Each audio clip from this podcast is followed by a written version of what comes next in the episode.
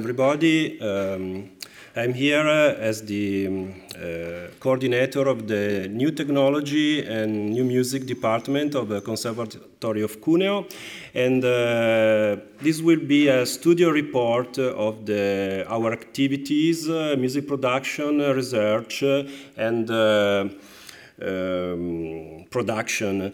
Um, this, uh, this will uh, cover a range of uh, several years uh, because um, uh, next year will be 20 years of activity of our uh, studio of electronic music that has been founded um, with uh, a few students, a, a, very small, in a very small conservatory, but now uh, it has an international activity that I will try to show a little bit in uh, a few minutes. And uh, so it's also uh, this year 30, the 30th uh, anniversary of uh, ZKM, and is also the 155th anniversary of the Conservatory of Cuneo. so a lot of numbers to begin. Cuneo is a small city near Turin. You, you will know, of course, Turin. And uh, so we are in the northern Italy, just to point out uh, where we are. And uh, uh our conservatory has uh, two main uh, facilities, two main buildings that range from very ancient old historical building to our new modern uh, uh, building that has our uh, Metz studios. the core activities of our conservatory, as, as I said before, um, education as uh, our first uh, core. Of course, we are a university uh, of music with um, bachelor and master degrees, and, but we also are active in the field of music production uh, with concerts and so on. and uh, we used to host uh, guest artists for masterclass and, and other projects. Um, our degrees program are sorry are in uh, a wi uh, wide range of uh, classical music, jazz, popular music, and of course electronic music. Okay, so this is uh, the Metz department. That is, uh, uh, it means it's the acronym from Musica Elettronica, Elektronische Musik, and Tonmeister, to say it in um, German. And so we have, as I said, Uh, bachelor and master degrees in both uh, uh, electronic music composition and sound engineering sound engineering master degrees is something quite uh, unusual in Italian conservatoires. So uh, we are very proud to have these departments, and this is possible also for another thing that is quite rare in Italy, that have uh, recording studios and facilities uh, inside a conservatory of music. Uh, maybe this is uh, quite common abroad, but in Italy is really not so used. Okay, uh, this is a very quick uh, overview of our uh, new facilities uh, with the recording studios and also new uh, classrooms and so on. Uh, very quick, so we echo. And as I said, we have also um, active concert activity with many venues inside the city. This is a, also a typical Italian thing. The university campus is not a place separated from uh, the city, but is a place uh, fully integrated in a historical medieval center. So we have uh, a lot of venues that we can use and adapt for this kind of situation. For example, this is an Italian scene theater from the 19th century. Uh, this is another ancient uh, concert hall, small but uh, suitable also for electronic concerts, as you can see. Uh, this is another one in which we use uh, electronic to do electronic music concert, uh, and this is a very new space that uh, we have used uh, since last year. That is suitable for acousmonium or loudspeaker orchestras and something like that. Um, this is another historical monumental complex in which we did some projects and are going to, to do other projects. Okay, so other unusual spaces we use, uh, of course, uh, squares of the city, but also caves. Uh, next year we will uh, host uh, the uh, festival. I will talk a little bit about this project next in the presentation. but one of the idea is to bring loudspeakers into a uh, a big cave, one of the biggest in Europe actually, that is not far from Cuneo, and organize uh, a concert there. you know, it won't be uh, so easy, but we will try. And uh, also we do things uh, even on mountains because Cuneo is surrounded by a marvelous crown of mountains. we do soundscapes, we do concerts with headphones, a lot of stuff also in the mountains. So, uh, just briefly, uh, activity of uh, guest professors and guest artists. we hosted Elliott Sharp last year, and he did masterclass and workshop with students about graphical scores uh, and improvisation. Uh, just a small uh, extract. Uh. so basically, uh, this is a, a, bit of conduction plus uh, laptop improvisation and also electric guitar and other students that collaborated. Other master classes, uh, this is uh, Annette Vande Gorne, uh, a master class about sound interpretation at uh. Uh, this was a small uh, orchestra of loudspeakers, and she, uh, sorry, it's uh, going mad.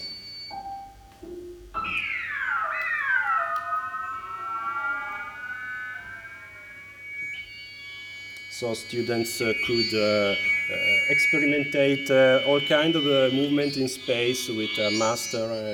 she studied with Pierre Schaeffer and all the great from GRM. Okay, so that's we can go on. And uh, other, uh, we had a big project involving uh, guitar. So uh, Elliott Sharp, uh, but also Magnus Andersson, that uh, is a master for contemporary music and extended techniques for guitars. And so we invited Magnus for a concert. He played music by uh, Fausto Romitelli and other masterpieces, uh, and uh, he lectured with our students about interpretation also of electronic music for electric guitar and also classical guitar.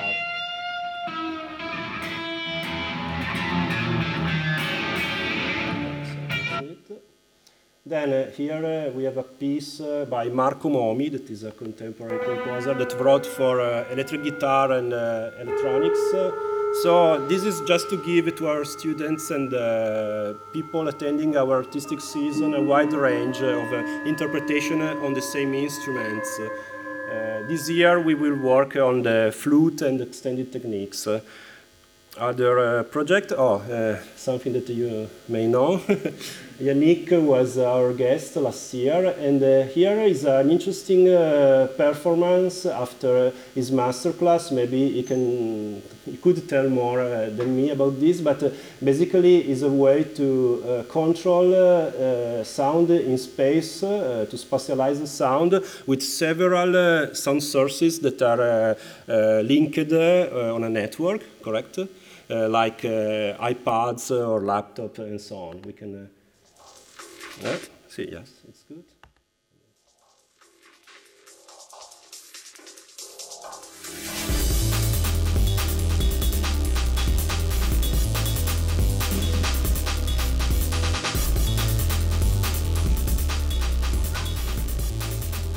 Basically you will see this uh, our corridor and they are moving uh, with the, all these sound uh, sources uh, all linked by a network.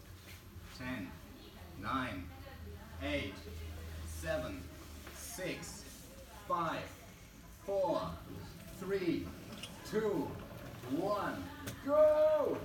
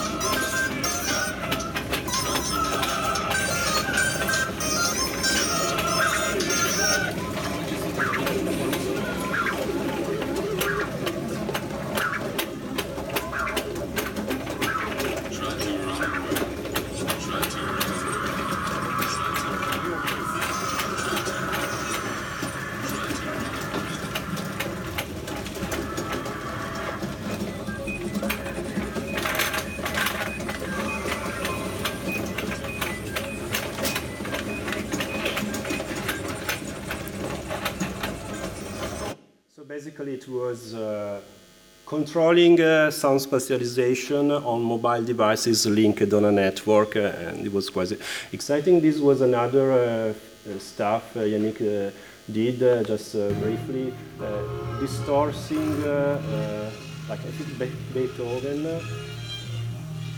and this is our display here working.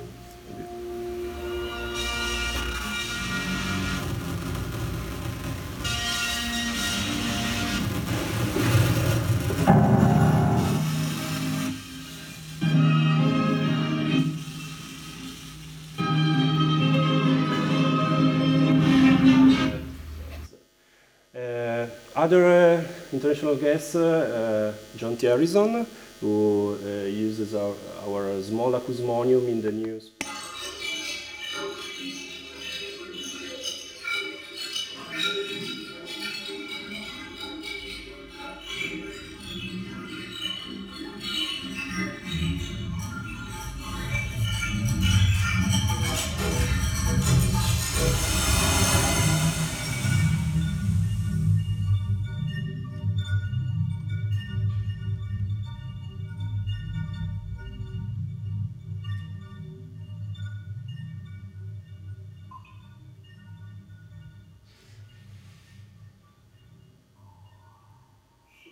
Next sentence. So the uh, acousmatic music is one of our uh, uh, strongest activity together with live electronics. Uh, this is our list of uh, partners we had uh, in the past and also we still have uh, national, European and extra-European at least uh, I will show more examples later, so we will uh, jump uh, on these slides. Uh, some international projects uh, we are running, and we are, of course, in the Erasmus networks, uh, hosting many students from other universities, and also sending our students there. And um, we will uh, we will see now a selection of uh, activities like project uh, international project. Uh, one of them uh, with the Met Studio was at the Venice Biennale and uh, um, Essen Philharmonie. it was a collaboration with Hurricane, Hurricane and with our founder Stefano Bassanese, former student of Luigi Nono, who founded the Met Studio. Uh, then uh, uh, this was also a very early uh, work, as you can see from this, uh, the low quality of the video and also from the Max 4, so very uh, Jurassic. This was about motion capture with cells, sensors, and also ma video mapping of a Baroque church. So now our student Carlo, that is here also is uh, briefly explaining.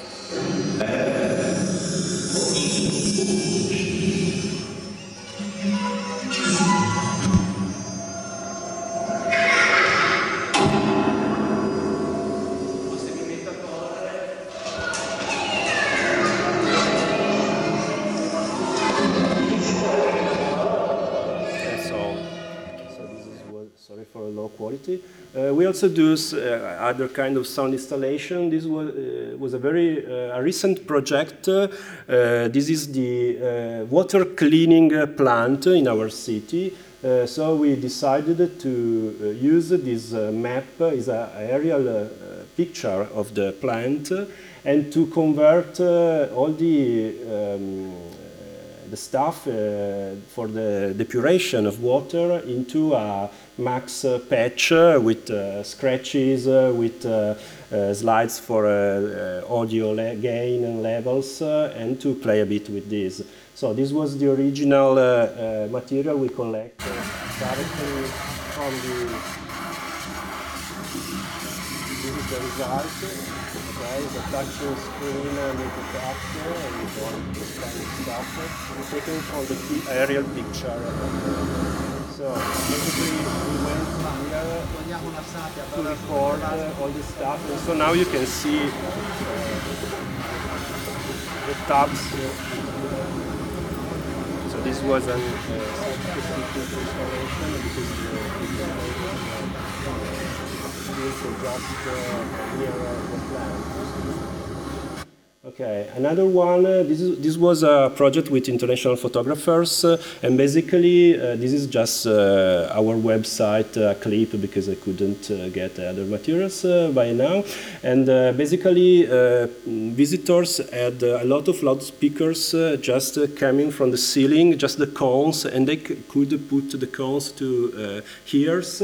there were multi-channel tracks, but they, of course, in a binaural listening could only select two uh, each time, uh, but so listening to different channels and mixing themselves uh, tracks.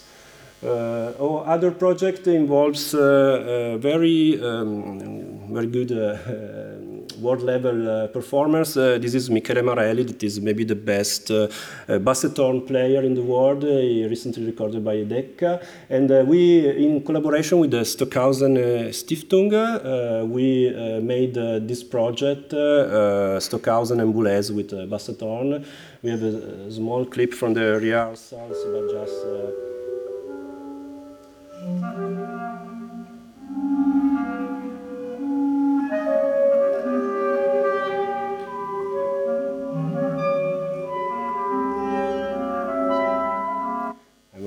Sorry, but there are many.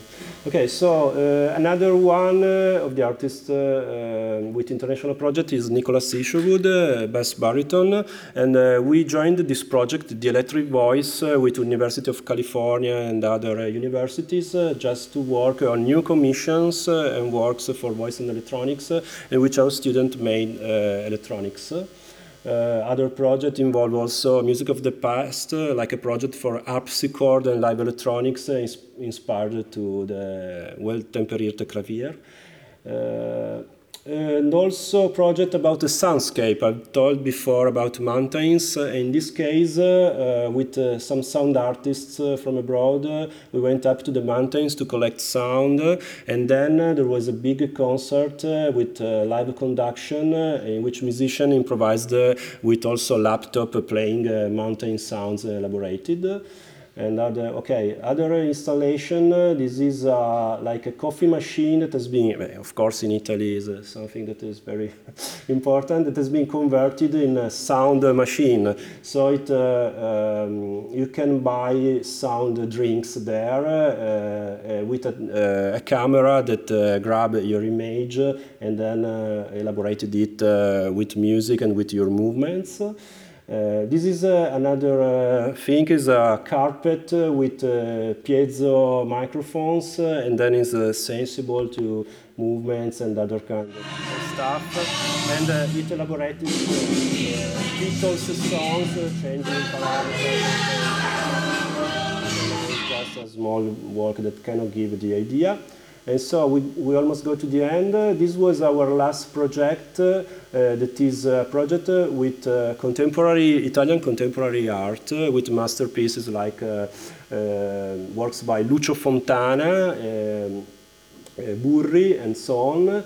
Uh, from the collection of the Turin uh, Contemporary Art, uh, Modern and Contemporary Art Gallery. And it has involved um, our, all our students in a project that has been realized directly inside the exhibition. It was not like a sonorization of the exhibition, but uh, a real concert uh, inside. We just put uh, a lot of loudspeaker in this uh, very complicated acoustic space, uh, uh, analyzing resonance frequencies of the space and composing according to all this kind of analysis. just a very brief And uh, the audience uh, uh, could move and walk between the artworks, listening to music and so on.